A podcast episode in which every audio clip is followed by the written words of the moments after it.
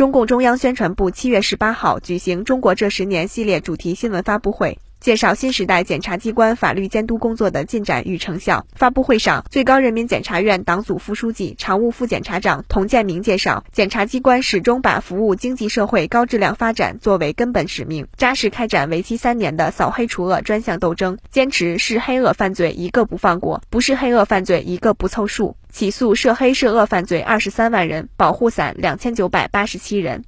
检察机关始终把服务经济社会高质量发展。作为根本使命，坚持总体国家安全观，依法惩治各类刑事犯罪，为经济社会发展营造和谐稳定的社会环境。二零一三年至今年六月，批捕各类犯罪嫌疑人八百五十八万人，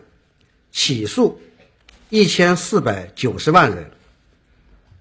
扎实开展。为期三年的扫黑除恶专项斗争，坚持是黑恶犯罪一个不放过，不是黑恶犯罪一个不凑数，起诉涉黑涉恶犯罪二十三万人，保护伞两千九百八十七人。新华社记者张文北京报道。